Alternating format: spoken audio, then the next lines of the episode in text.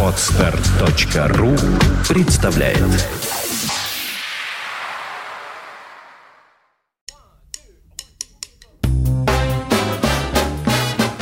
Слушать здесь.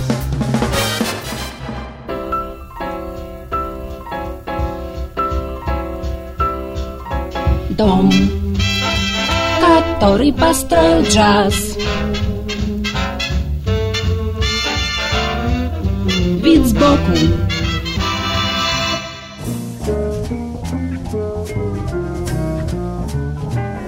Всем привет! У микрофона Андрей Соловьев.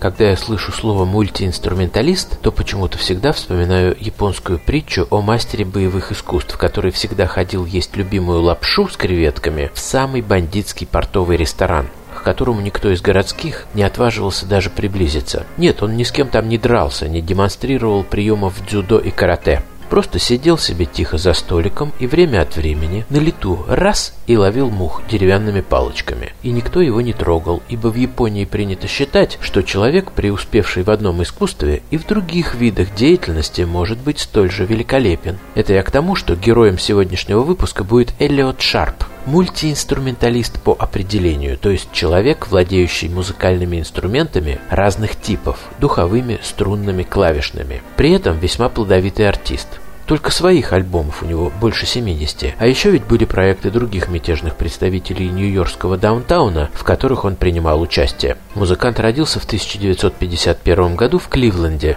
и утверждает, что начал играть на фортепиано в 6 лет, а выступать с концертами в 8. При этом его родители мечтали, чтобы он одновременно стал и пианистом, и ученым, и искренне верили, что такое возможно.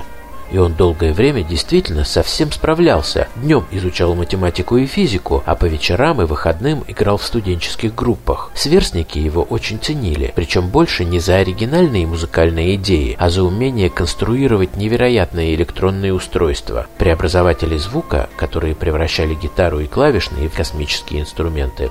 Это была эпоха психоделии, и мечты о расширении границ сознания проникали во все сферы человеческой деятельности. Вслед за интересом к необычным тембрам пришло увлечение авангардом. Шарпа притягивают все возможные модификации новой музыки, от экспериментов академических композиторов до фриджаза и шумовых коллажей. С 1969 по 1971 год он изучает антропологию в Корнеле, играет в группе и берет уроки электроники у изобретателя синтезатора Роберта Муга. В Барт-колледже Шарп знакомится с пионером фриджаза Розуэлом Радом. В одном классе с ним учились братья Эван и Джон Лури, уже мечтавшие о создании чего-нибудь вроде Lounge Lizards. Потом Эллиот Шарп переезжает в Баффало, где его наставником становится великий американский композитор Мортон Фелдман, а начиная с 1979 года музыкант постоянно появляется в самых модных, самых продвинутых клубах Нью-Йорка, где играет на различных андеграундных вечеринках. Не проходит и двух лет, как он становится ключевой фигурой на музыкальной сцене нью-йоркского даунтауна, и его наперебой зовут в свои проекты такие знаменитые музыканты, как Джон Зорн и Бобби Превит, Уэйн Хорвиц и Буч Моррис.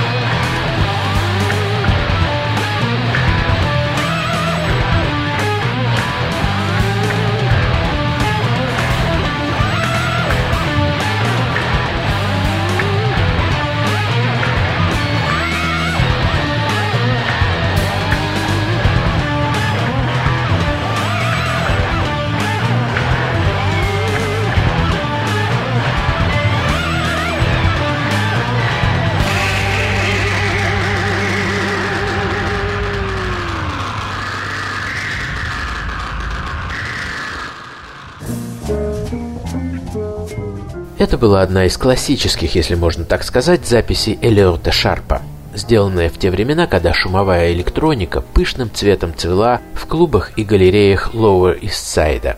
Насколько я знаю, в нашей стране Эллиот Шарп был по меньшей мере дважды.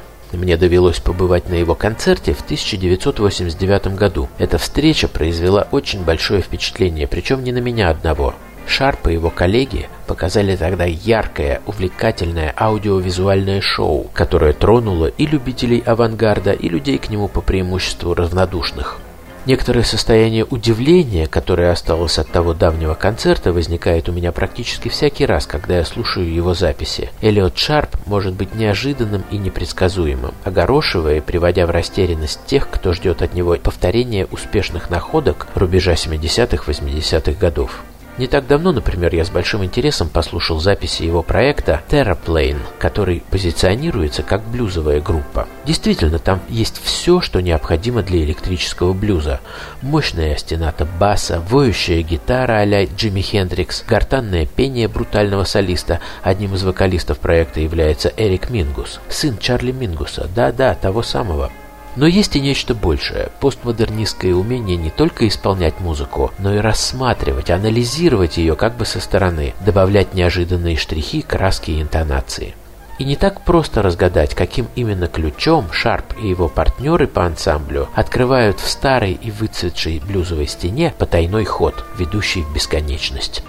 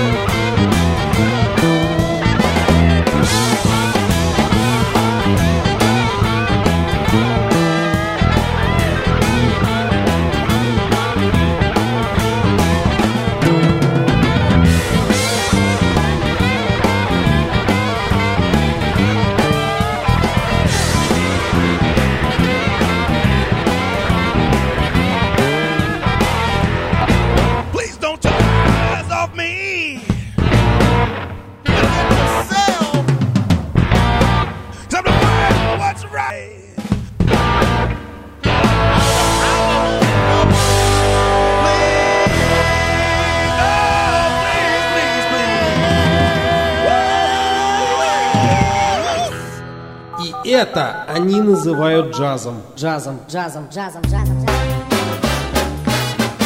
Слушать здесь.